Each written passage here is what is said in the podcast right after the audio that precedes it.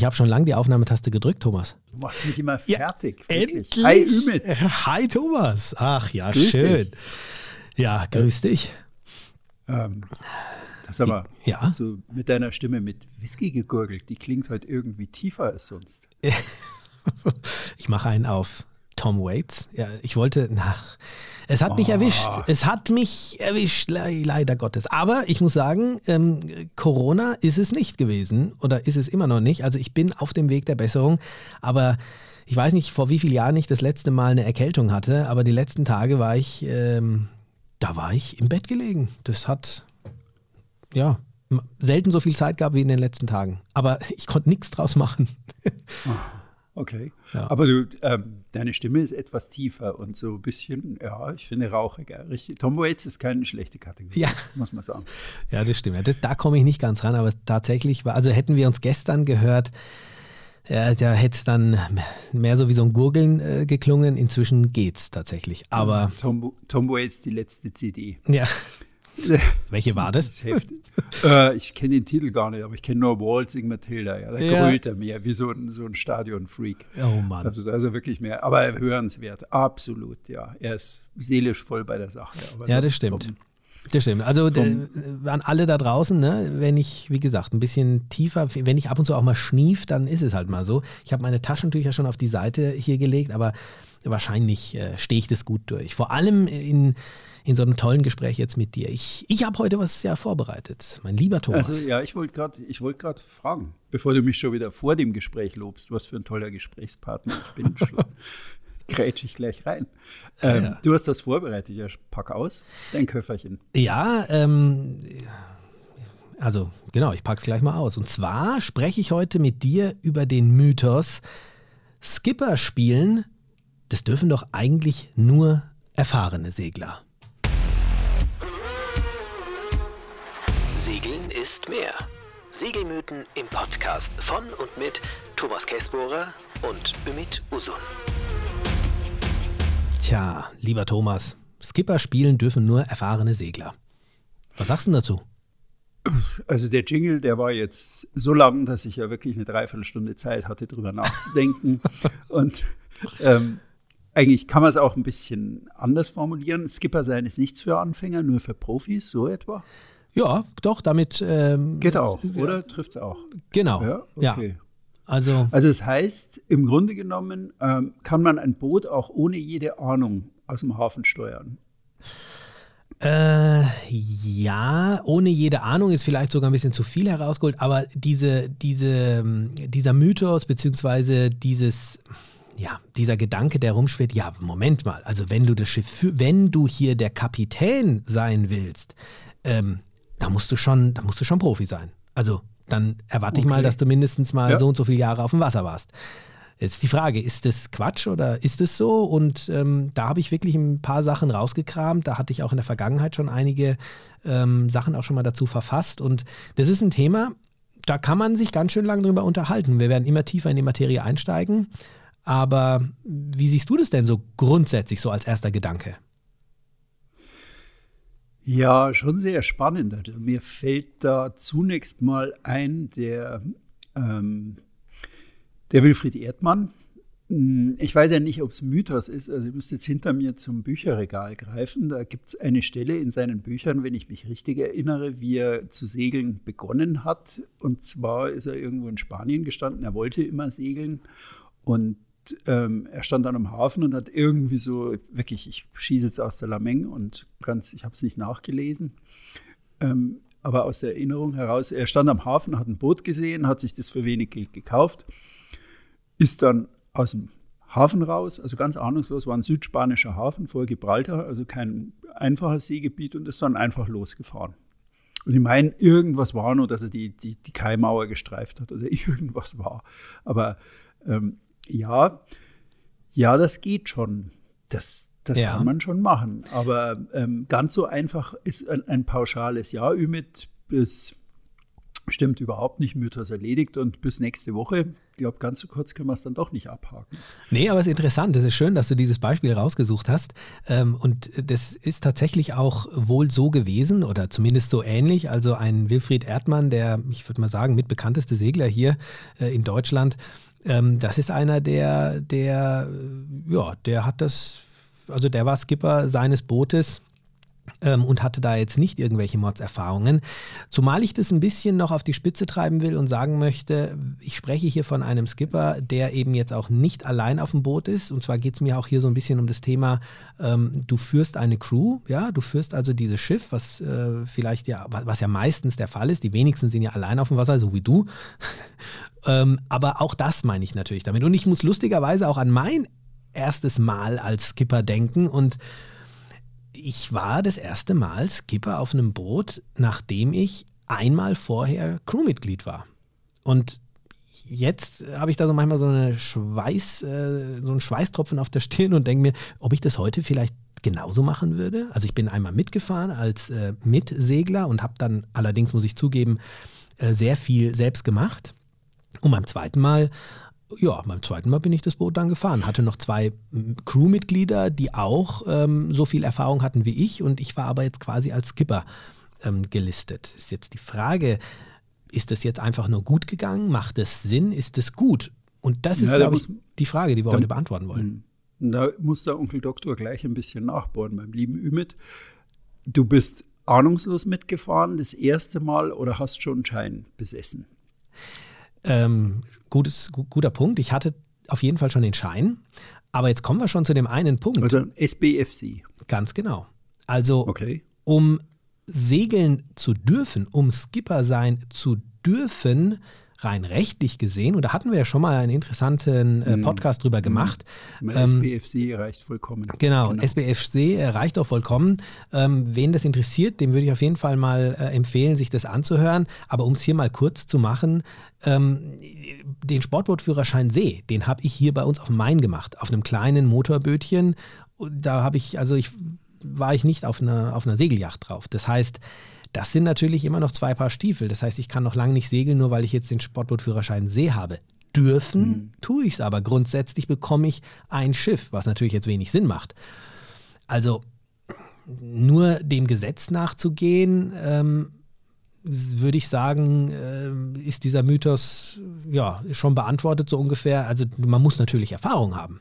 Ja, sonst kann ich ja, jetzt erstmal kein Moment, Skipper sein. Moment. Aber wie viel? Ja, ja.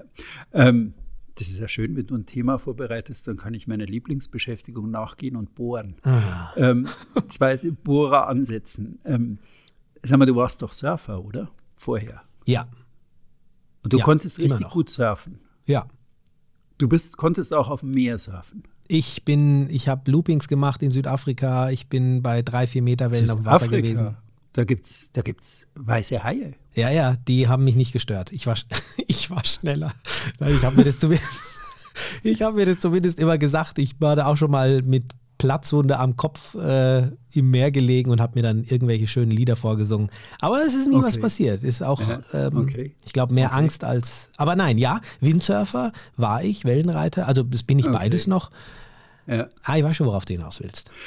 Äh, nee, weißt du nicht, weil ich nämlich darauf hinaus will, wie ahnungslos ist denn jetzt wirklich einer, der von sich im Forum oder mit diesem Spruch daherkommt, ähm, wie ahnungslos ist denn wirklich einer, der von sich selber behauptet, ahnungslos zu sein? Also du bist jetzt mal nicht ahnungslos gewesen, du hast die Prinzipien des Segels, nicht des Segelns, aber des Segels verstanden und hast es durch Körperkraft und eigene Erfahrung in Südafrika auf der Flucht vor weißen Haien erprobt. Also da verzeiht es mir wenig Fehler. Und ähm, du bist auch, als du das zweite Mal dann, als du das erste Mal geskippert hast, hast du schon einen Schein gehabt und bist nicht als ahnungsloser Mitsegler da irgendwie mitgefahren und hast gefragt, wo vorne und hinten ist. Also du warst, würde mal sagen, du hast ein gerüttelt Maß an Erfahrung gehabt. Ja. Und es spielt gar keine, äh, gar keine Rolle, ob du gesurft bist oder vielleicht auch im Ruderboot unterwegs warst, bei dem du auch genauso anlegst wie mit dem Boot, nämlich ähm, gegen den Wind, wenn du irgendwo anlegst im Paddelboot, ist ganz egal. Also du hast irgendwo schon irgendwie Erfahrungen mitgebracht, ja. Ja, also da muss ich dir zu 100% recht geben. Also meine Kenntnisse aus dem Wassersport, Windsurfen haben mir beim Segeln unfassbar viel gebracht. Ich wusste immer, woher der Wind kommt. Ich wusste auch, ich hatte ein Gefühl natürlich auch für den Wind. Ich konnte das Wasser lesen. Ich wusste, wo eine Böe kommt. Äh, das sind Dinge, die habe ich in keinem Kurs gelernt, sondern das sind Dinge, die ich einfach aus meiner Erfahrung her äh, gelernt hatte. Das sind richtiger, ja, das ist definitiv etwas, was ich, was, was mir, was mir sehr viel gebracht hat ähm, beim Segeln. Ähm, mm. Die Frage ist aber natürlich trotzdem, wenn ich jetzt sage, naja, Skipper spielen dürfen jetzt nur erfahrene Segler, da stelle ich mir dann auch irgendwie vor, du hast da so ein paar Segler vor dir und wer davon hat jetzt das in Anführungsstrichen Recht wirklich oder sollte Skipper sein? Was muss denn so ein Captain eines Bootes mitbringen an Erfahrung, an Wissen, an Scheinen? Was ist, ähm, ja, was zeichnet ihn aus? Was ist gesetzlich vorgeschrieben? Das haben wir jetzt schon mal beantwortet. Und was ist vielleicht moralisch erforderlich? Und da kommt man an wirklich ganz, ganz interessante Punkte, weil zum einen sprechen wir hier über die gesetzlichen Vorschriften, das ist dann der jeweilige Schein. Dann im zweiten Schritt geht es um die Kenntnisse. Das heißt, was sollte ein Skipper können? Ich sage jetzt mal, ein Skipper sollte auf jeden Fall mal das Schiff führen können und die Frage ist, wie man das lernt. Und da kann man natürlich sagen, okay, der sollte jetzt ein paar Mal als Großskipper mitfahren, er sollte lernen, wie man mit denen, wie man die Segel rauszieht, wie man anlegt, wie man ablegt. Ähm, er kann vielleicht einen SKS-Schein noch zusätzlich machen, wo er dann auch geprüft wird unter Segeln, also wo er eine praktische Prüfung hat. Es gibt die Möglichkeit, Skipper-Trainings zu machen. Ähm, man kann eine Flottille mitfahren. Man kann vielleicht sogar irgendwann mal bei einer Regatta mitfahren. Einfach seine Kenntnisse auffrischen. Ich denke, da stimmst du mir zu, dass gewisse Kenntnisse vorhanden sein sollten. Wie weit sollten die denn gehen aus deiner Sicht? Äh, nein, ich stimme dir nicht zu. Okay. Ähm, ja, komm. Schon irgendwie das schneiden Würze, in, die, das, das schneid, Würze in das Menü ja. jetzt bringen. Das schneiden wir nachher raus. Herr Käsbohrer. Ja, der, der, wirklich, das ist ja eine Monopolstellung da am Aufnahmeknopf. Ja, ja warte mal, ich lege mir auch einen zu. Ähm, nein, ich, ähm, ich habe jetzt gerade überlegt, während du erzählt hast, ist, du hebst jetzt sehr aufs Kognitive ab. Ich habe aber im Leben auch andere Menschen kennengelernt. Menschen, die es vielleicht mit weniger Nachdenken und weniger Kenntnissen, also das kognitive Lernen mit, aus Büchern oder aus, durch Üben oder sonst wie, sondern die einfach mit sehr viel Instinkt an Dinge rangehen. Ja. Das sind oft Menschen, die im kognitiven Bereich vielleicht schwieriger sind, aber einen ungeheuren Instinkt haben. Und das ist das ist dann schon beeindruckend, wie die eigentlich so ähm, Dinge, die sich andere mühsam aus ähm, anlesen, ähm, wie, wie die dann das aus dem Instinkt draus machen. Ich erinnere mich an eine Geschichte aus meinem Buch ähm, in Seenot an einen Interviewpartner, der mich wahnsinnig beeindruckt hat. Ein Mensch, der äußerlich immer sehr viele Schwierigkeiten im Leben hatte, dem es irgendwo vor Greifswald ein Katamaran umgedreht hat und ich bin ihm ja selber begegnet. Ich, wir saßen in der Dönerbude. Er hat mir drei Stunden lang seine, seine Geschichten erzählt, seine Geschichte. Er war mit seinen beiden Söhnen segeln. Eine Gewitterböe hat ihn von hinten erwischt, hat seinen kleinen Katamaran umgedreht. Das war alles schon irgendwie mehr Richtung ähm, äh, August. Also das Wasser war kalt und es gab einen Temperatursturz.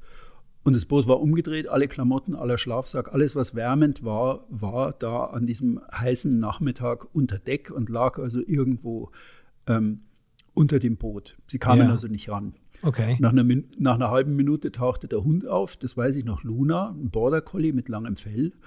Und der hat zu seinen Jungs jetzt gesagt, das wird die härteste Nacht eures Lebens, aber wir werden es durchstehen. Wir werden nicht erfrieren. Und das ist eine reale Gefahr, dass du da irgendwie, wenn es im August so einen Temperatursturz hast und wenn du klatschnass bist, ähm, dass du dann halt einfach wirklich ähm, Schwierigkeiten hast, das durchzustehen. Und die haben das durchgestanden. Ja. Die haben sich die Luna, die haben sich zu dritt eng aneinander gekuschelt, die haben sich die Luna über die Beine drüber gelegt. Die haben geschlottert eine ganze Nacht, aber als sie am Morgen dann irgendwann gefunden und von, der, von den Seenotrettern aufgelesen wurden, hat der, ähm, hat der Arzt, der sie untersucht hat, gesagt hat, komisch, er versteht das gar nicht. In der Nacht müssten sie eigentlich hm, schlimme Unterkühlungserscheinungen haben und die waren eigentlich soweit ganz fit. Der ist überhaupt ist ein, jemand, der hat sich immer mit Tieren beschäftigt, mit Pferden beschäftigt. Der hat wenig Ausbildung gemacht. Der ist auch, glaube ich, losgesegelt ohne Schein und ist aber eher ein Instinkttyp. Und ich habe vor diesen Leuten, die so gut ausgebildete Instinkte oder eine sehr gute Intuition haben, die bringt dich auch weiter. Wo ich dir recht geben muss, an dem Punkt ist, und da will ich auch nochmal nachbohren, du hast gesagt, naja, es gibt ja so eine, äh, so eine, so eine Vorschriftsseite, dass ich einen Schein brauche. Wieso brauche ich eigentlich einen Schein? Naja, Wozu eigentlich? Ja, ähm, Erstens mal, weil wir in, weil wir mal in, äh, ja, weil, weil wir, ich will jetzt nicht sagen, weil wir in Deutschland leben. Nein, ähm, natürlich brauchst du in der heutigen Zeit immer einen, einen gewissen Befähigungsnachweis, ja, dass du im Falle eines Falles äh, zumindest ähm, nachweisen kannst, dass du wusstest, äh, was rechts vor links bedeutet, äh, Le vor Louvre und was jetzt hier diese Tonnen bedeuten. Also man möchte natürlich ähm, in einem Rechtsstaat sicherstellen, dass diejenigen, die sich irgendwo von, also dass, dass diejenigen, die ein Gefährt nutzen, von dem eine Gefahr ausgeht, sprich ein Boot, dass die auch mit den grundsätzlichen Regeln vertraut sind. Zumindest, dass sie es irgendwann mal ähm, gelernt haben. Das hat nichts unbedingt mit dem Können zu tun, aber es ist einfach, ja, das ist einfach in einem Rechtsstaat, so wie wir ihn auch hier von uns kennen, ähm, gefordert. Und das macht auch aus meiner Sicht Sinn, zumal ein, ein Boot ähm, aus meiner Sicht von einem Boot teilweise noch eine viel intensivere Gefahr ausgeht als von, ja, als, als, als von einem Auto vielleicht auf der Straße. Ähm, naja, wobei, das will ich jetzt nicht unterstreichen. Aber das ist definitiv schon mal äh, der Grund, dass du weißt, was grundsätzlich mal ähm, ähm, die, die Vorfahrtsregeln sind, jetzt mal grob gesagt. Aber beim SBFC geht es nicht darum zu wissen, wie ich jetzt das Segel rausziehe. Deswegen habe ich gemeint, diese Segelkenntnisse ähm, sind schon ja auch natürlich sinnvoll, also nicht nur sinnvoll, sondern ähm, gefordert, wenn einer sagt, er ist jetzt Skipper. Also ich, ich habe es, wenn ich gefragt wurde mit Leuten und sagen, warum brauche ich jetzt eigentlich einen Schein, habe ich es immer so erklärt, dass ich gesagt habe, solange alles gut geht, will da draußen von dir niemand einen Schein sehen, wenn du unterwegs bist. Wenn aber sich ein Schadensfall ereignet, ob du schuld bist oder nicht, dann wird natürlich nachgeguckt, hast du einen Schein und damit den Nachweis einer notwendigen Ausbildung.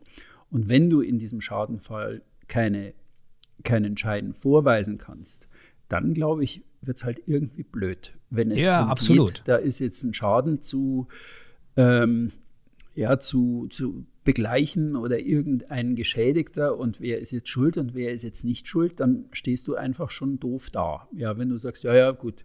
Wenn du jetzt aber nachweisen kannst, weil du immer brav dein Logbuch geführt hast seit zehn Jahren, dass du auch ohne Schein eigentlich eine ordentliche Seemannschaft betreibst, dann glaube ich oder denke ich, wird ein Richter nicht gleich sagen, ja, der hatte ja keine Ahnung, der Fall ist klar, der kriegt jetzt eins auf die Mütze, egal ob er in dem Fall wirklich schuld war oder nicht. Also Schein ja. ist Voraussetzung für im Schadensfall, dass du da eigentlich auf Augenhöhe vor Gericht erscheinst.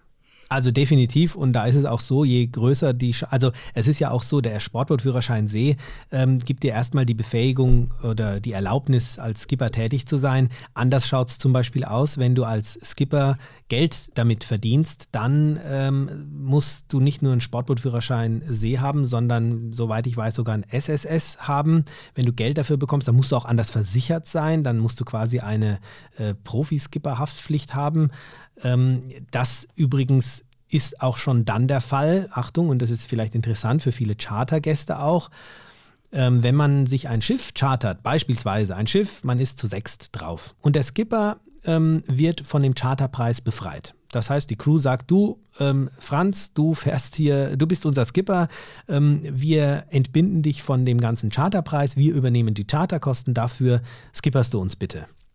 Wenn dieser mhm. Franz, der Skipper, jetzt der Meinung ist, er hat für, den, für, für seine Skippertätigkeit nichts erhalten, also kein Geld erhalten, dann irrt er sich, weil vor Gericht wird es heißen, du hast einen Vorteil dadurch, ähm, einen finanziellen Vorteil bekommen, weil du hast den, das, das Boot nicht bezahlt, was das, der Rest der Crew bezahlt hat. Das heißt, du ähm, hättest hier eigentlich schon eine andere ähm, Ausbildung haben müssen. Also das eine ist, wie gesagt, das gesetzliche, das andere sind die Segelkenntnisse. Und die meisten begrenzen sich auf diese zwei Punkte, wenn sie sich die Frage stellen, ähm, ja, ob der als Skipper eigentlich ähm, erfahren genug ist oder nicht. Und jetzt komme ich eigentlich auf den wichtigsten Punkt meiner, ja, meines heutigen Mythos. Und zwar dreht sich das weder um die Scheine, sprich um das Gesetzliche, noch um die ähm, Fähigkeiten, ein Boot zu fahren, sondern es geht um was ganz anderes. Noch viel wichtiger ist das Mindset des Skippers, ist die Einstellung der Person, die als Schiffsführer auf dem Boot ja, steht und festgelegt wird. Und das sind Punkte, da habe ich ähm, sechs Punkte mal notiert und die würde ich gerne mal einzeln, gerne mal auch durchgehen, äh, auch mal mit dir drüber sprechen, was du davon hältst. Punkt eins, du hast es nämlich schon angesprochen, das ist das Verantwortungsbewusstsein. Jemand, der 20 Jahre schon segelt, die höchsten Scheine hat und weiß, wie man die schnellste Halse fährt, aber in puncto Verantwortungsbewusstsein auf der Wurstsuppe dahergeschwommen ist, der ist, die Frage, ist der als Skipper geeignet? Hm. Ja, ja, klar. Wenn er, was weiß ich, äh, besoffen am Steuer steht, nein. Wenn er, was weiß ich, ähm, ja, zu waghalsig seine Crew da verantwortungslos rumscheucht, da sind x Fälle zu denken, wo man dann sagt, ja, nee, das, das haut eigentlich gar nicht hin.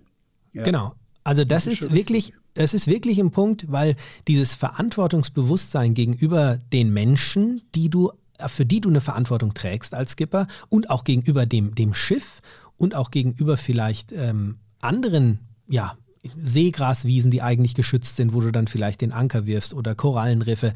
Ähm, es gibt so viele Dinge, wo das Thema Be Verantwortungsbewusstsein einfach äh, zum Tragen kommt und auch von einem Skipper verlangt wird. Und wenn ich dieses, ähm, ja, diesen Punkt einfach nicht habe, dann ist das total egal, wie viel Jahre ich jetzt vielleicht schon auf dem Wasser unterwegs war. Das heißt zum Beispiel auch, dass, dass vielleicht der beste Regattafahrer als Crew vorne am Bug vielleicht gar nicht unbedingt ähm, ein, guter, ein guter Skipper sein könnte. Mhm. Und dann komme ich zum Beispiel auch schon zum, zum, zum zweiten Punkt und der ist ähm, mindestens genauso wichtig und der heißt Empathie. Wie wichtig erachtest du ähm, die Eigenschaft der Empathie bei einem Skipper? Ja, so wichtig wie bei jedem Menschen eigentlich. Wir, wir sind soziale Wesen und die Empathie, also das, das Gefühl für mein Gegenüber und was bewegt den jetzt oder ist er böse, ist er gut, ist er ein böser Mensch oder ist er ein gut, dieses ähm, irgendwie da sich reinfühlen können, ja, das ist eine Grundbedingung. Aber ich frage gerade, hm, wenn er wie Wilfried Erdmann allein aus dem Hafen segelt, also mal vorausgesetzt, dieser Mythos stimmt, den ich da im Kopf habe, und das ist nicht, ich irre mich da jetzt und bin ich im eigenen Mythos aufgesessen. Ähm, wenn der allein segelt, hm, dann ist es doch eigentlich wurscht. Also er genau. muss auf sich selber aufpassen, also Verantwortungsgefühl gegen sich selber, okay, und er sollte nicht ähm, die, die Fähre über den Haufen fahren oder zum Ausweichmanöver zwingen, weil das ein ähm, dann schon ein ähm, schwerwiegender Vorfall ist, der eigentlich ja auch gemeldet werden muss. Ähm, aber sonst, wenn er, wenn er allein segelt oder so wie ich einfach oft allein segle, also dann ist es ja eigentlich wurscht, ja. Die also, Empathie, also, ja. wenn, ich, wenn ich allein bin, also also das Thema ja. Empathie, das Thema Empathie greift bei, bei Crews, die nur aus einer Person ähm, ähm, bestehen, natürlich nicht. Das ist für mich ein Punkt, der ganz äh, stark zum, zum Tragen kommt, wenn ich eine Crew dabei habe. Und mhm. es ist einfach als Crew ja extrem wichtig, man funktioniert ja nur als Crew. Und die Stimmung in einer Crew kann natürlich auch sehr schnell äh, kippen. Ähm, und insofern, das ist zum Beispiel auch der Punkt 5, damit hängt das ein bisschen zusammen. Das sind gewisse Führungsqualitäten, die ich auch habe, weil ich sollte als Skipper schon in der Lage sein zu wissen, wie sich mein Crewmitglied fühlt, ob es vielleicht Angst hat beispielsweise oder ob es vielleicht gar nicht ähm, das eine oder andere machen möchte. Oder mhm. ganz blödes mhm. Beispiel, du fährst irgendwo, ähm, du machst einen schönen Turn, es sind sechs Crewmitglieder und ähm, jetzt stellt sich die Frage, gehen wir heute äh, essen oder kochen wir? Mhm. Jetzt ist es natürlich, finde ich, auch die Aufgabe des Skippers, hier eine gewisse, ähm, ja, also ich sag mal, äh, eine gewisse Empathie dafür zu entwickeln, ob es vielleicht auch Crewmitglieder gibt. Vielleicht können, kann sich der eine oder andere das nicht leisten, aber geht aufgrund des Gruppenzwangs, äh, sagt dann, ja klar, können wir essen gehen, aber eigentlich will er es vielleicht gar nicht. Und ähm, solche Fehlentscheidungen oder Dinge, die nicht ausgesprochen werden oder wenn vielleicht Ängste nicht offen ausgesprochen werden, können schon dazu führen, dass es in einer Crew zu Unstimmigkeiten führt. Und dann hast du als Skipper äh, definitiv auch versagt. Also wenn ich hier nur auf meine eigenen ähm, Gefühle schaue und sage, oh, da hinten ist der Sturm und da segeln wir jetzt mal rein, liebe Leute, dann habe ich als Skipper versagt, wenn 70 Prozent meiner Crew da vielleicht Angst hat davor. Das sind dann die hm. Skipper, die wahrscheinlich Kiel geholt werden oder wie bei Meuterei auf der Bounty auf der Insel äh, ja. ausgesetzt werden. also, das, ähm, aber du hast recht, natürlich greift das jetzt bei einer Einmann-Crew nicht, aber hm. Bei einer hm in der Regel Crew ja, aus verschiedenen klar. Leuten, ja. greift das. Und ja. das hat nichts mit Gesetzen genau. zu tun, nichts mit Segelkenntnissen zu tun, sondern ist eine reine äh, Mindset-Geschichte. Aber der nächste Punkt, den ich habe, der ist wieder einer, der auch bei, eigentlich gerade bei einer Einmann-Crew ähm, sehr wichtig ist. Und zwar äh, ist das der Punkt Selbstbewusstsein also nicht falsch Bewusstsein, äh, nicht, nicht äh, falsch verstehen mit ähm, ich bin der Größte, sondern Selbstbewusstsein im Sinne von sich seiner Fähigkeiten bewusst sein. Also ich denke, ein, ähm, ein Wilfried Erdmann hat es unter anderem deswegen geschafft, weil er sich seiner Fähigkeiten bewusst war, weil er vielleicht auch wusste, dass er nicht so viel weiß über das Segeln und hat sich dann einfach daran gehalten, was er sich zutraut und hat die Dinge gemieden, die er sich jetzt vielleicht nicht zutraut. Ich weiß nicht, wie ist es bei dir, wenn du allein auf dem Wasser bist? Mm, ich werde immer mutiger. Je länger, also am Anfang kleinere Schläge und dann wird es halt immer mutiger, bis irgendwann, bis irgendwann das Meer sagt, so Freundchen, jetzt kriegst du mal einen übergebürstet. Dass du mir nicht, genau, zu, dass du mir nicht zu selbstbewusst wirst und hier meinst, du kannst da überall rumdampfen. Aber und, ähm, das, das zeigt dir dann schon deine Grenzen auf. Aber ja, das Selbstbewusstsein oder besser die Selbsteinschätzung oder auch wieder, ich denke immer wieder an den Instinkttypen. Ja, jemand, der genau weiß, genau. wie weit kann er gehen, der kann dir das gar nicht selber benennen. Also der, der Instinkttyp zum Kognitiven ist eigentlich so der, der Unterschied, dass der eigentlich der Instinkttyp gar nicht so theoretisch sagen kann, was, was mache ich jetzt oder was mache ich jetzt nicht, sondern der, der schaut sich immer sowas an und hat dann so eine, eine sehr gut funktionierende Intuition. Und mir hat das auch ein Unfallpsychologe mal erklärt, dass diese Intuition eigentlich im Leben mit unsere wichtigste Entscheidungshilfe ist. Und er hat es an einem Beispiel festgemacht. Also wenn ich ähm, jedes Mal neu lernen müsste, wie ich eine Tür öffne, nämlich kompliziert eine Klinke in die Hand nehmen, sie runterdrücken, die Tür zu mir oder nach innen wegdrücken, hindurchschreiten, hinten wieder die Tür zumachen. Das ist ein komplexer Vorgang. Wenn ich das jedes Mal lernen müsste, wäre die Menschheit also tagelang damit beschäftigt, durch zwei Türen zu gehen. Ja. Und dadurch, dass wir das aber intuitiv machen, weil wir das in irgendeiner tieferen Bewusstseinsschicht abgespeichert haben, können wir gleichzeitig ein Gespräch führen, ein Telefonat führen ähm, während wir durch die Tür gehen, einen, einen, einen Topf mit ähm, kochendem Fett balancieren. Wir können also verschiedenste Sachen machen. Weil die Intuition ist etwas sehr Starkes, weil sie uns warnt oder weil sie uns eigentlich sagt, jetzt lass den Frittentopf mal besser stehen, weil draußen zieht's und du knallst dir die Birne an die Tür und dann verbrennst du dich, ja. Also das, das gibt dann so Momente, wo diese Intuition dich warnt, weil sie sagt, jetzt ist eine Rahmenbedingung anders, als sie sonst ist. Und diese, diese Instinktsache, die, die halte ich für auf dem Meer schon sehr, sehr, sehr, sehr wichtig, wobei ich eher, ich muss eher sagen, ich bin ein kognitiver Typ. Aber je länger ich auf dem Meer unterwegs bin, desto mehr wachen diese Instinkte wieder auf und kommen.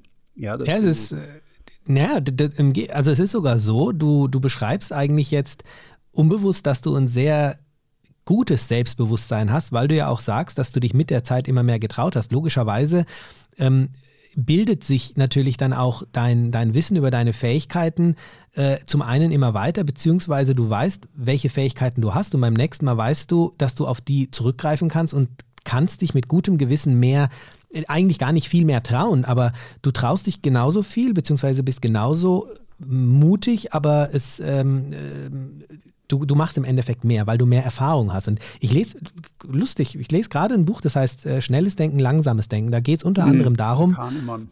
Mhm. Ja, da geht es wirklich unter anderem, äh, anderem eben auch darum, dass, ähm, wie du es gerade eben schon gesagt hast, dass die Dinge, ähm, die wir dann öfter machen, dann irgendwann zu einem, ja, zu einem psychologischen Selbstläufer werden, wo du dann eben nicht mehr nachdenken musst. Und ich denke, das ist ganz, ganz wichtig, dass man hier gerade als Skipper weiß, was man sich, seinem Boot, seiner Crew zumuten kann. Ich habe da mal ähm, was selbst Interessantes erlebt, indem ich ein Boot überführt habe, damals von Isola in die Türkei.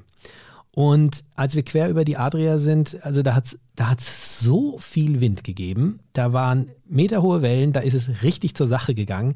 Und ich weiß noch, wie wir wirklich ähm, schlotternd nachts ähm, wirklich äh, da an Deck waren und das Wasser ist über Deck gespritzt und wir sind vorsichtigst, so gut wie es ging, mit äh, gerefften Segeln äh, vorangekommen und auf Nummer sicher.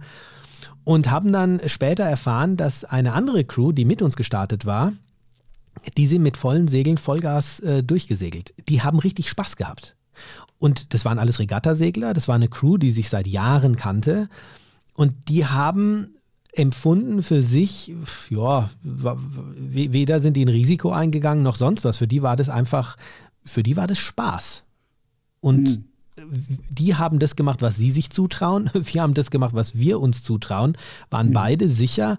Ähm, das Ergebnis war halt nur ein anderes. Also, das heißt, als Skipper zu wissen, was ich mir zutraue, ähm, ist, glaube ich, sehr wichtig. Und ich sollte, das ist eine, eine Geschichte, dieser Instinkt, von dem du sprichst. Da muss ich gar nicht viel vom Segeln können ich sage auch immer den Leuten, wenn euch das zu viel Wind ist, ihr müsst ja nicht raus an dem Tag. Du musst das ja nicht tun. Tu das, was du dir zutraust und was du, was du auch ähm, ähm, vertreten kannst, bevor du dich und deine Crew oder dein Boot irgendwie in, äh, in, ja, in, in, Risiko, in ein Risiko wirfst. Hm. Ja, und selbst bei äh, bei viel Wind. Also das ist ein sehr schönes Beispiel, was du gebracht hast. Ja, wir haben ein und dieselben Wetterverhältnisse für zwei unterschiedliche Crews. Die einen sagen, war Big Fun und die anderen sagen, boah, es hat eine Meter hohe Welle, es war brutal, es war grausam. Also es war ja. das Schlimmste, was wir im Leben erlebt haben. Beide haben recht in ihrer Wahrnehmung. Sie kommt aus dem, was sie als Background eben bei dieser Sache mitbringen. Und wenn du eben schon fünfmal durch so ein Wetter durchgefahren bist, sagst du, oh geil, endlich Wind und jetzt sitzen wir mal Vollzeug und hauen da durch.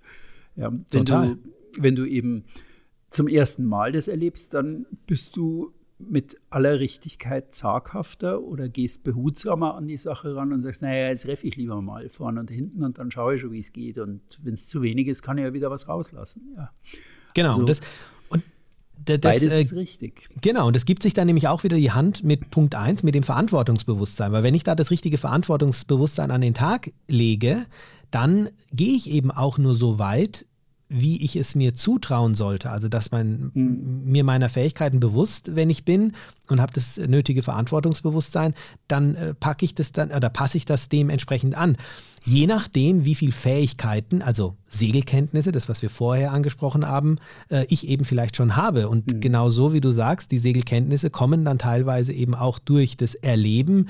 Und wenn ich jetzt, also beispielsweise ich äh, kenne mich jetzt mit Gewittern ein bisschen besser aus. Ne? In Griechenland, in Griechenland habe ich ja ein paar gehabt. Ja, ne? Ja, also jetzt, ja. jetzt äh, und klar. es ist kein Witz. Ähm, zum Ende des Turns bin ich tatsächlich auch anders damit umgegangen.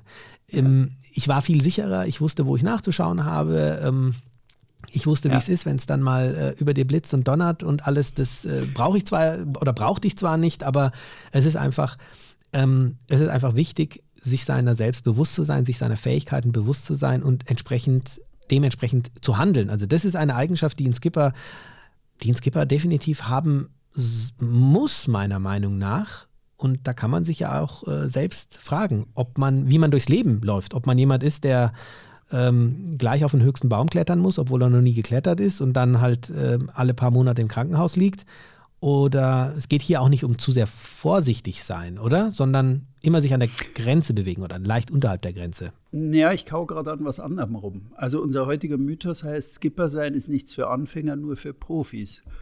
Aber ein Profi werde ich doch nur, wenn ich als Anfänger immer wieder rausgehe und irgendwas probiere, was ich noch nie vorher gemacht habe. Also, wenn ich wenn ja. wir jetzt ein, an dieser Stelle, du bist ja noch nicht fertig, aber wenn wir an dieser Stelle ein Zwischenfazit ziehen müssten, wie würde es ausfallen? Skipper sein ist nichts für Anfänger, nur für Profis. Was würdest du im Moment sagen? Im Moment würde ich sagen, und das werde ich auch am Ende sagen, und da kann ich die Katze schon zum Teil aus dem äh, Sack lassen, äh, die Definition Profi wird meiner Meinung nach von den meisten falsch definiert. Weil was ist ein Profi? Ist ein Profi jemand, der einfach Segelkenntnisse hat? Oder ist es einer, egal wie viel Segelkenntnisse ich habe, du hast natürlich recht, je mehr ich dann rausgehe, desto mehr kann ich, aber ich werde mit, dem, mit der Frage des Selbstbewusstseins ja immer wieder ähm, ähm, ähm konfrontiert werden, egal wie Profi ich bin. Also selbst wenn ich mhm. jetzt ähm, ein Regattasegler bin, wie gesagt, deswegen sollte ich trotzdem mir meiner Fähigkeiten bewusst sein. Auch klar, wenn ich die Dinge schon zehnmal gemacht habe, ist alles gut, aber es kann immer wieder eine Situation geben, die ich vorher so nicht hatte. Und dann sollte ich ähm, ein Mindset an den Tag legen, wo ich mich selbst hinterfrage und sage, okay, traue ich mir das zu oder ist es sinnvoll, jetzt vielleicht was anderes zu machen oder anders damit umzugehen? Mhm. Ja. ja. Und wie du es schon gesagt hast, ähm, du bist am Anfang bei so viel Wind raus, dann bei so viel, dann, du hast dich ja langsam vorangetastet. Das macht dich natürlich irgendwo zu einem erfahrenen Segler, zu einem Profi. Aber unabhängig davon ähm, stellt sich die Frage, ob du ein selbstbewusster Mensch bist. Hm, ich würde mich erstens nicht als Profi bezeichnen, aber das ist jetzt nicht der Mythos. Da hätte ich viel zu viel Scheu davor. Ähm, und wie gesagt, ich, ich überlege noch. Also ich bin da noch nicht so ganz sicher. Also Skipper sein ist nichts für Anfänger, nur für Profis. Also ich, ich finde schon, als, und ich möchte noch etwas bringen, ähm, jedem, jedem Anfang wohnt ein Zauber inne, ja. Also ich erinnere mich noch an das erste Mal, als ich selber geskippert habe mit schlotternden Knien. Das war äh, Frühjahr, Mai, Kroatien, 98, so lang, etwas, der, der, Balkankrieg hing da noch drüber, die Wirte standen in den Türen und war froh, wenn man irgendwie eine Fischplatte bestellte, weil sonst tat es niemand. Auf den Speisekarten war in Kroatien demonstrativ das serbische Reisfleisch durchgestrichen, weil das waren ja die Kriegsgegner und das war alles leer und ähm, ja, das, das war also das, dieses erste Mal war schon irgendwie, wenn es da im Mai hat dann immer so leichte Kaltlufteinbrüche, die dann ja, wo du halt plötzlich, wo dich fährst beim schönen Wetter los und plötzlich hast eiskalten Wind und eiskaltes Wetter und der Wind frischt auf und alles blöd. Und das, das hatte schon noch irgendwie, das hatte irgendeinen tollen Reiz und ja, es war auch viel, ähm, also Anspannung da, ja, oder man muss schon ein bisschen stressresistent sein, wenn man da als Anfänger rausgeht, weil du hast einfach mit vielem zu tun, was du noch nicht kennst. Und ähm, trotzdem denke ich gerne zurück, weil es war unheimlich lehrreich. Also ich glaube, ja, ich würde es schon probieren, aber so ein paar Grundbedingungen sollten erfüllt sein. Also wenn wir jetzt kurz ein Zwischenfazit ziehen. Ähm, ein, ein paar Grund, ähm, also du sagst jetzt, was ich genau muss, meinst ja? Ich muss die versicherungsrechtliche Seite im Blick haben. Kann ich damit leben, dass ich im Zweifelsfall mit einem Bein im Knast stehe, wenn, wenn ich irgendwie ja. großen Scheiß baue? Also ich muss mir diese Seite zumindest klar machen. Ja? Und wenn, wenn ich sage, nee, also ähm, Schein interessiert mich nicht, ich fahre trotzdem los, ich würde es nicht tun. Ja, aber es gibt bestimmt andere, die sagen, ja, ich bin nicht so erfahren und bin so oft mitgesegelt und bin bei meinem Vater schon hundertmal mitgesegelt, ich weiß, wie das geht. Also, aber trotzdem muss man darüber nachdenken, weil da bist du mit einem Bein eben wirklich sehr, sehr schnell in der Haftung. Und ja, ich, ich denke auch, dass diese, also ähm, vielleicht wirklich auch, um das nochmal kurz abzugleichen, also dieser Mythos, Skipper segeln dürfen nur äh, Profis oder erfahrene Segler, ähm, spricht in erster Linie viele, mit Sicherheit viele Hörer jetzt auch an, die bisher immer Crewmitglied waren und ihren SBF SEMA vor zig Jahren gemacht haben, aber nie Skipper waren. Und weil es halt jemand anderen in der Crew immer gab, der schon, der einfach schon immer geskippert ist. Und sich dann irgendwann die Frage stellen und sagen, ich würde aber eigentlich auch mal gerne mit meiner Familie beispielsweise aufs Wasser gehen. Ähm, muss ich dafür jetzt äh, irgendwie Profi sein? Muss ich dafür jetzt schon so und so viel gefahren sein? Und das ist, denke ich, diese, diese grundlegende Frage auch. Ähm, muss ich da jetzt irgendwie, was muss ich dafür können? Muss ich da jetzt Co-Skipper sein schon äh, so und so viel Male? Muss ich da doch ein SKS haben? Muss ich da so und so viel Skipper-Trainings hinter mir haben?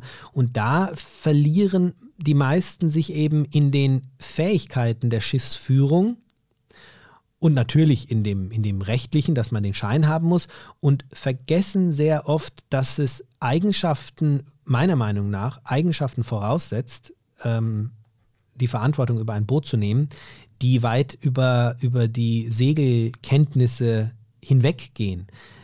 Und die machen, ich meine, deswegen Definition Profi, die machen eventuell auch diesen Profi aus. Also wenn ich sage, ich bin verantwortungsbewusst äh, vom, vom Prinzip her, als, als, als Mensch einfach, von meinem Mindset her, ich äh, empfinde Empathie, ja, ich bin mir meiner selbst bewusst und weiß, was ich kann und was ich vielleicht eben auch nicht kann.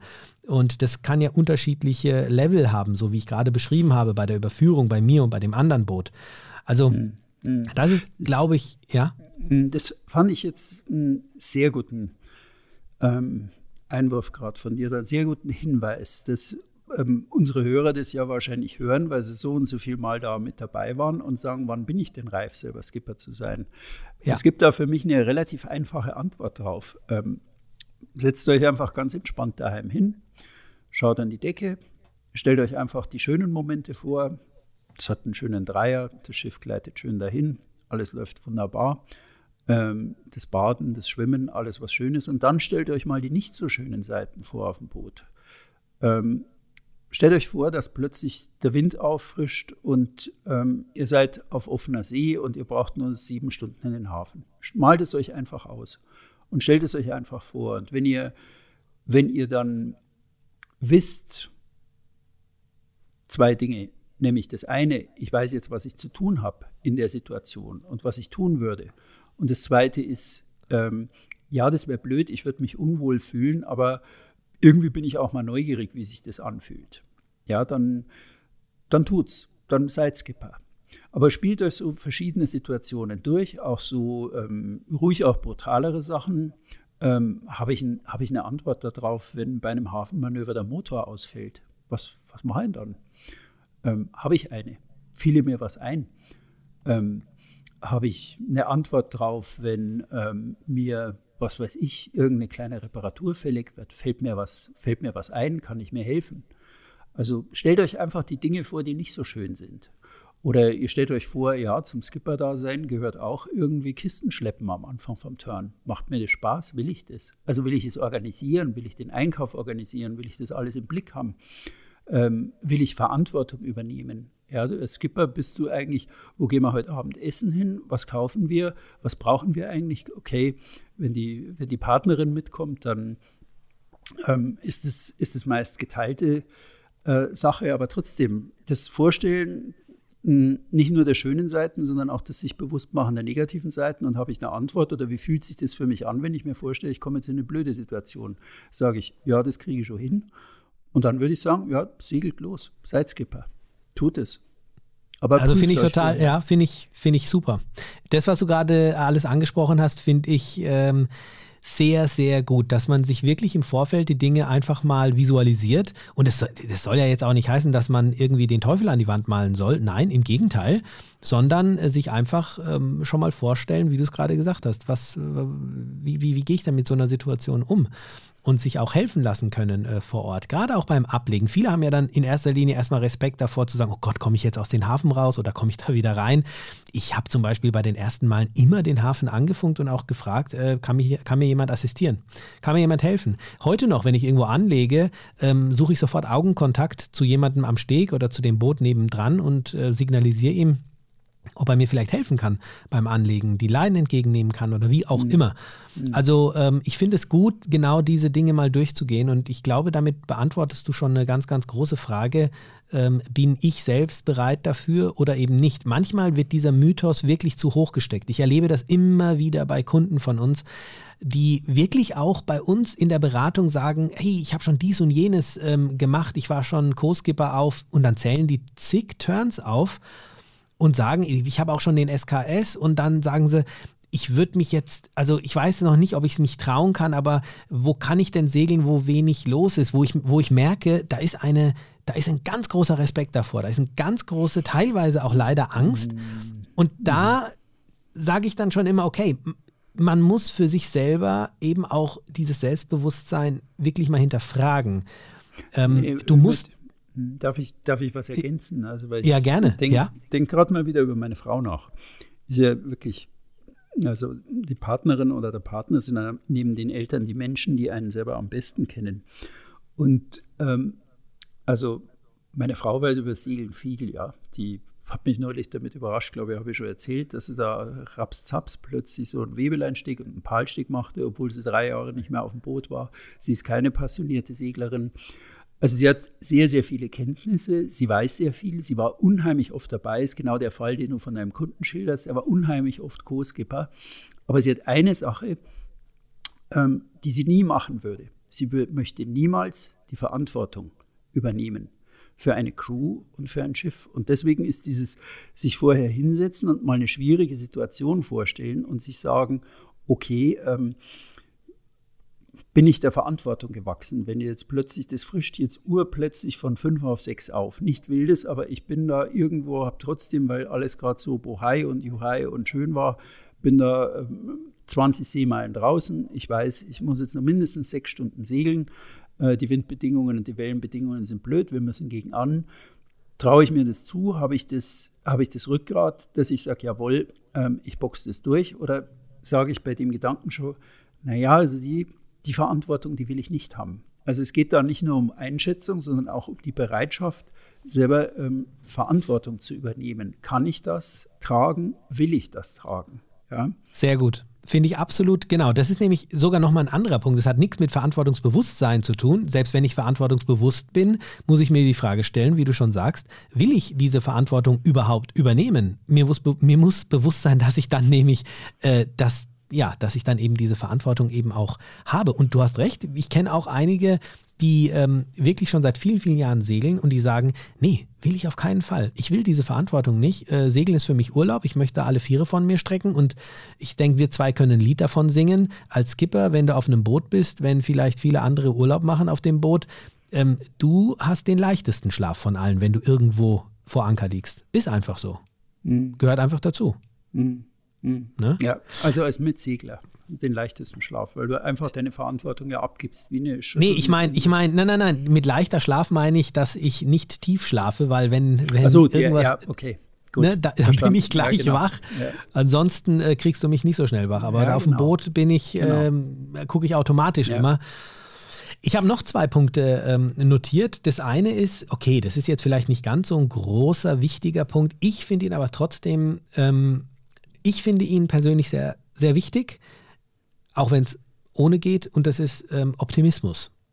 Das, äh, ein gewisser Optimismus ist meiner Meinung nach gerade in, also wenn ich eine Crew habe, sehr wichtig. Und wenn ich alleine bin, höchstwahrscheinlich auch, da kannst du mir vielleicht was dazu sagen. Man kommt beim Segeln doch immer wieder auch in Situationen, wo Entscheidungen gefällt werden müssen und wo es eben auch wichtig ist, wie ich gerade mit meinem, ja, mit meinem mit meinem seelischen Steh, sage ich jetzt mal übertrieben. Also ähm, die Dinge positiv anzugehen, ist, finde ich, sehr wichtig, gerade wenn man in einer Position ist, in der man jetzt irgendwo der Leader ist, der Führende ist oder derjenige ist, der die Verantwortung ähm, trägt. Ich finde, äh, ich finde Optimismus sehr, sehr wichtig. Ich weiß nicht, was spielt Optimismus bei dir für eine Rolle, wenn du allein unterwegs bist? Mm. Da muss ich jetzt scharf überlegen. Ich bin ja der geborene Pessimist, ja, und ich lebe mein Leben nach dem Karl-Valentin-Motto: hoffentlich wird es nicht so schlimm, wie es schon ist. Also, äh, das mm, bin ich ein Optimist. Ja, das heißt ja immer, die Pessimisten sind die wahren Optimisten, weil sie erstmal von allem schlecht denken und es kann ja nur besser werden, als man selber denkt. Ähm, ja, Optimismus ist schon wichtig.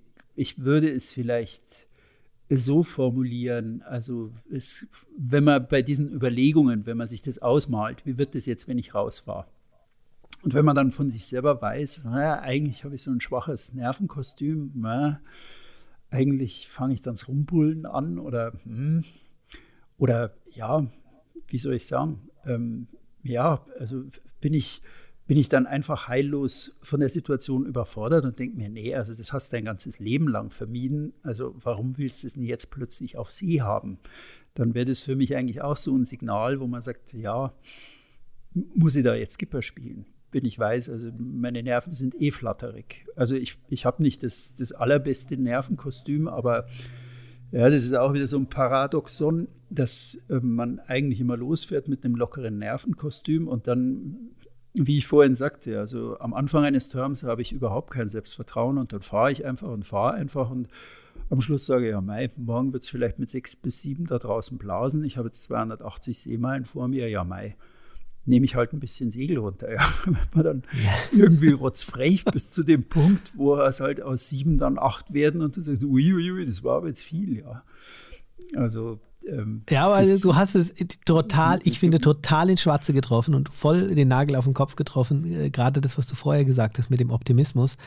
Ähm, ja, es gehört einfach auch ein, ein, ein, gewisser, die, die Einstellung muss schon oder sollte definitiv auch stimmen. Wenn ich derjenige bin, der die ganze Verantwortung über das Boot und über all das hat, ähm, du kommst in Situationen, wo es ähm, sehr wertvoll für dich sein kann, wenn du mit ähm, einem positiven Blick auf das äh, blickst, was vor dir liegt und dann entsprechend dessen auch deine Entscheidung triffst. Weil wenn du natürlich ähm, reiner Pessimist, und du bist aus meiner Sicht zum Beispiel niemand, kein Pessimist, so wie du es beschreibst. Du bist jemand, der kritisch, naja, du bist, du bist jemand, der kritisch hinterfragt. Das ist auch etwas, was ich, äh, was ganz wertvoll ist. Du hinterfragst kritisch und ähm, du sagst nicht zu allem Ja und Amen, nur weil das da irgendwo steht oder irgendwo ähm, äh, leuchtet.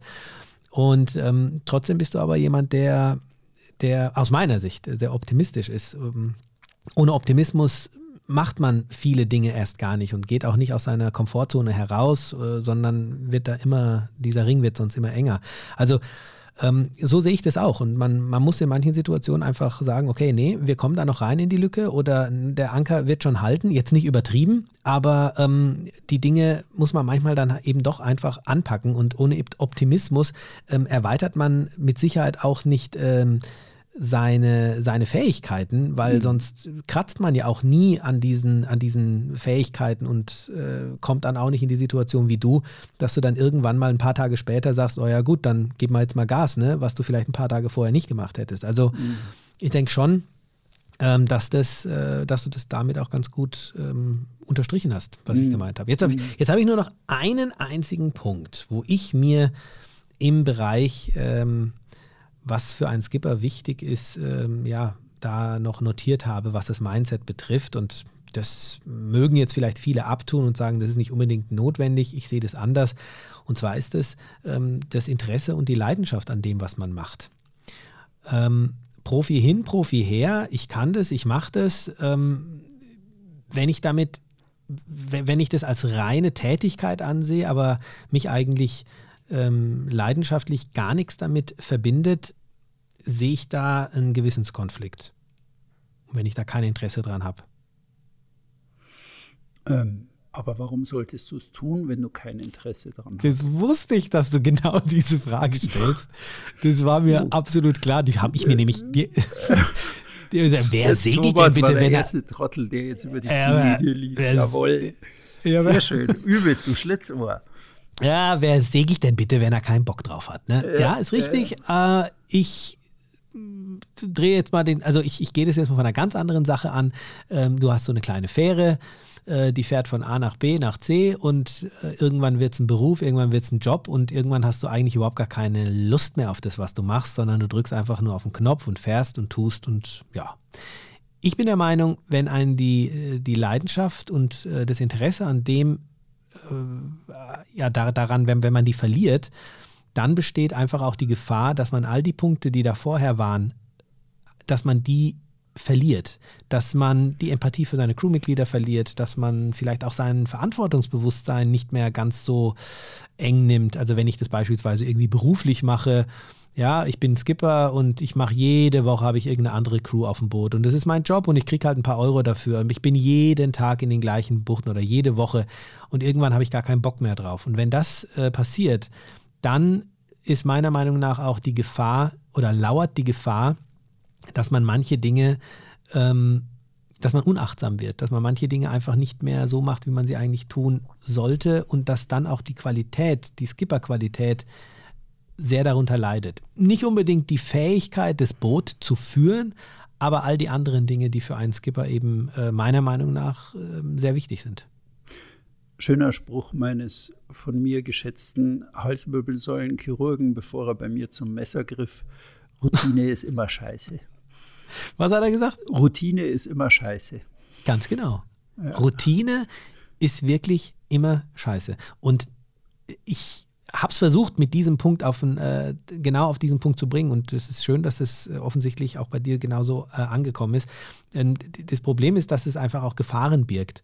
Ähm, als Skipper, ich habe die Verantwortung über Leib und Boot und wenn ich da zu routiniert an die Sache irgendwann rangehe, dann, tja, dann ist es wurscht, ob ich Profi bin oder nicht, weil dann fehlen mir andere Skills, um ein Skipper zu sein. Und ich glaube, damit hätten wir den Mythos sogar schon fast äh, beantwortet. Ja, schieß los. Ist er richtig oder ist er falsch? Schmeißen wir ihn über den Haufen oder sagen wir, nö? Naja, wir sagen mal so, also Skipper spielen dürfen nur Profis oder erfahrene Segler, sag ich mal nein. Weil es gehört weitaus mehr dazu, als jetzt nur irgendwie Profi zu sein. Ähm, wenn man seine, wenn man seinen Turn dem anpasst, was man kann, vor allem dieses Verantwortungsbewusstsein und dieses Selbstbewusstsein ähm, an den Tag legt, dann kann man auch sehr wohl Skipper eines Bootes sein im Rahmen seiner Fähigkeiten. Natürlich sollte man die Kenntnisse haben, das Boot zu führen, zumindest grundlegend zu führen, und man sollte auch den Schein haben, keine Frage. Aber man muss sich als Skipper auch rantasten und man wächst als Skipper eben auch. Und es ist noch kein Meister vom Himmel gefallen und genauso ist es bei den Skippern auch. Hm, ja, ich würde es, der heutige Mythos Skipper sein ist nichts für Anfänger, nur für Profis, würde ich sagen, nee, das stimmt nicht. Ähm, wenn man als Anfänger genau weiß, was man nicht weiß und was man nicht kann, Exakt. dann glaube ich, also nach dem von mir beschriebenen Verfahren, wo man sich einfach vorstellt, in Situationen reinbegibt, äh, mental und sich das vorstellt, dann glaube ich, darf man auch Skipper sein. Also es ist für mich nicht nur was für Profis. Ja, ja, schön, dass wir uns mal einig sind. Ich meine, wir sind uns ja oft einig. Ach komm, wir sind doch ein Herz und eine Seele. Hallo. Ja, das stimmt. ich bin, ja, ja. bin ja ganz Alles andere, alles andere hätte ich auch rausgeschnitten. Ja. ich nehme mir deine Schere ah, weg. Ah, ja. Jetzt, wenn wir so im positiven Vibe sind, dann kann ich ja gleich mit meiner, mit meiner guten ja, Nachricht richtig. des Tages rausrücken. Du bist perfekt ähm, vorbereitet heute. Ich bin perfekt vorbereitet und zwar ähm, nenne ich dir jetzt einen Namen, der, der wird dir nichts sagen. Ähm, Sebastian Unger. Mm, nee, ähm, muss nee, ich sagt dir nichts, ne? Nein, nein. Achtung, das ist der neue Meeresbeauftragte der Bundesregierung. Okay, und hm. was macht der Meeresbeauftragte der Bundesregierung? Ja, der, also du musst dir vorstellen, ähm, der, also die, die Bundesregierung, die hat ja, klar, Thema Umwelt ist ja immer ein Thema, ähm, um das es geht, aber es gibt jetzt erstmals einen Meeresbeauftragten. Also der ist im äh, Bundesumweltministerium, ist diese Position äh, angesiedelt und der wird quasi nationale und aber auch internationale ähm, beziehungsweise wird, ist also das Sprachrohr Deutschlands für nationale und internationale äh, ja, Debatten, wenn es um das Thema äh, Umweltschutz für die Meere gibt. Also das finde ich ist eine sehr coole Geschichte und das ist jetzt auch erst vor, ja, vor ein, zwei Wochen irgendwie äh, öffentlich gemacht worden und das, ich wusste gar nicht, dass ich ehrlich gesagt, ich wusste nicht, dass es das nicht gab, aber jetzt, wo ich mich damit mal befasst habe, das finde ich schon äh, interessant, weil es, Deutschland hat sich zum Beispiel verpflichtet, dass jetzt mindestens 30 Prozent der Meere bis 2030 ähm, wirksam geschützt werden sollen. Ja, und äh, das sind schon Dinge, die das ist schon, da ist schon ganz schön was zu tun. Also 20 Prozent der weltweiten Korallenriffe sind aktuell zerstört. Ja? 30 Prozent aller Seegraswiesen und 35 Prozent aller Mangrovenwälder eben auch. Und aktuell, das habe ich mir auch nochmal rausgeschrieben, ähm, treiben mehr als 150 Millionen Tonnen Plastikmüll in den Meeren. Und das ist schon eine, eine Mammutaufgabe. Geht. Mhm. Ja, ne? wird, Nein, wird zwar viel drüber gesprochen, mhm. aber mhm. dass da mal wirklich auch was gemacht wird, dass da auch mal jemand dazu äh, berufen wird, der, der sich jetzt nur darum kümmert, finde ich eine coole Geschichte. Es ist ein Anfang. Ja, das ist eine gute Nachricht. Das, war der, das kritische Hinterfragen. Nee, aber du hast recht. Also, das ist ein Anfang. Ja, ja, ja klar. Nee, es ist, es ist, wir haben ja so viele Aufgaben gerade und es ist so vieles, wo die Topfdeckel gerade so schlimmer klappern als je zuvor. Aber irgendwie ist es ein Anfang. Das ist schon gut. Ja, absolut. Und ähm, es. Äh, ja, also ich, ich habe mich da sehr gefreut, ja. ähm, dass man da einfach den, den Schutz der Meere, gerade für uns Segler natürlich extrem wichtig und dass es da jemanden gibt, der dann auch hier äh, international da ein bisschen, ein bisschen was äh, vorantreibt, weil gerade aktuell ist es ja so, äh, die Welt ähm, ja, wird ja von so vielen Negativnachrichten erschüttert, dass manche solche Dinge einfach ein bisschen in Vergessenheit geraten und das darf eben auch nicht passieren.